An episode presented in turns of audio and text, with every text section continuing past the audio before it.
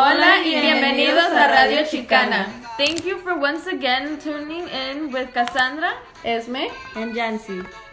We will be having three guest speakers that are currently making a difference in our community.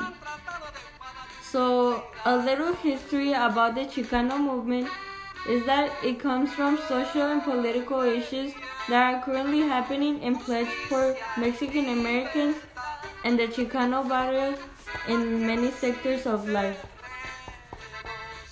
Démosle la bienvenida a nuestro queridísimo amigo César Chávez. Bienvenido. Hola, ¿qué tal? Thank you for inviting me to Radio Chicana. So, tell me a little bit about yourself. Can you tell me how do you see American society as a whole?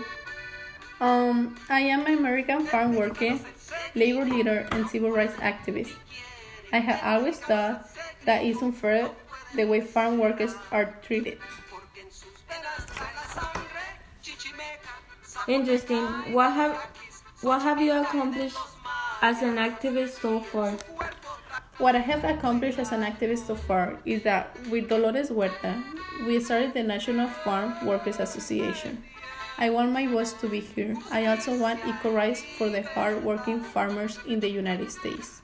I also heard that you're helping farm workers receive better pay and working conditions. Yes, I work very hard every day to make sure the farm workers gain resting periods, clean drinking water, hand washing stations, and protective clothing. Thank you once again for coming all the way here and for all your hard efforts. Muchas gracias a ustedes por haberme invitado. Now please welcome Gloria Anzaldúa.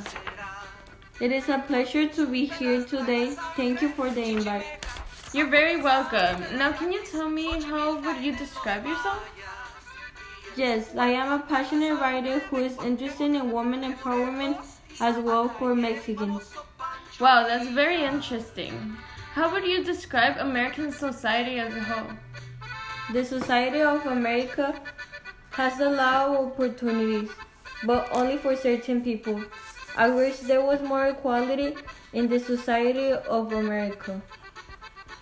Would you consider yourself an activist and why? Yes, I consider myself an activist. This is due to all the accomplishments as a person. I have helped women y mis paisanos para salir adelante and have equality. What would you leave the audience with? I would say that I'm grateful for every single one person in this country and for my Mexican family to not give up on their dreams. Thank you once again, and can I have a round of applause? Creo que es muy injusto todo el racismo que está pasando. ¿Ustedes qué creen? Sí, es muy cierto. La comunidad de México está pasando por cosas de las cuales el gobierno no se da cuenta. Y los activistas tienen toda la razón y le damos las gracias por estar haciendo movimientos que nos están ayudando a darnos derechos. Ahora vamos a ir a una breve pausa. Stay listening to Yo Soy Chicano by Los Alvarados. This is a song that talks about the Mexican empowerment and the challenges the Chicanos have been facing.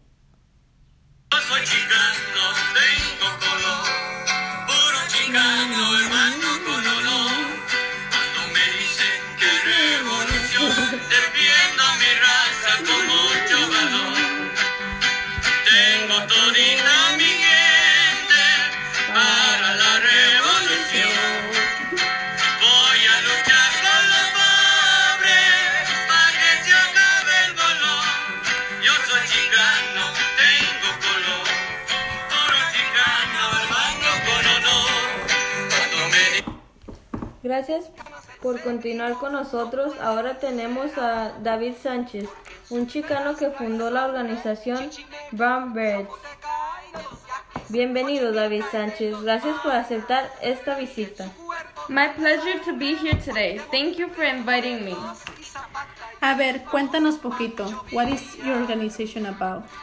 So I founded the Brown Berets organization to favor the Chicanos. The, there was a lot of police brutality and mistreatment, so this led me to decide to create a Brown Berets. I knew that I didn't want to just sit down and watch all the news of all the Chicanos being mistreated, so I decided to fund this organization, and here I am today. Oh, interesante. What social conditions caused this organization to form? Well, having American farmers receive more pay than Chicanos was ultimately the number one reason why I decided to make this change. As well as having to work long hours and being mistreated, I believe that this was so unfair. So, these were the main reasons that led me to create this organization.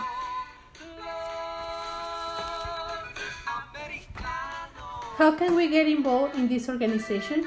It's very simple. All you have to do is attend the different protests that we have in the barrios and also get information from La Causa newspaper, which is located in the gas stations and different barrios and in grocery stores. It's very simple. But the big issue is that there's many injustice and we just have to go outside and make a change. Me parece muy bien. Bueno, David, muchas gracias por habernos acompañado hoy y por estar luchando por los derechos de nuestra comunidad. ¡Woo! Al contrario, el gusto es mío estar aquí y trabajar día a día de to get the civil rights we deserve. Muchas gracias. Well, from all these interviews and the different organizations that came to visit us today, as well as the activists, I think that these organizations and activists are helping our community have rights to better pay and better treatment. Gracias por acompañarnos en Radio Chicana. Eh,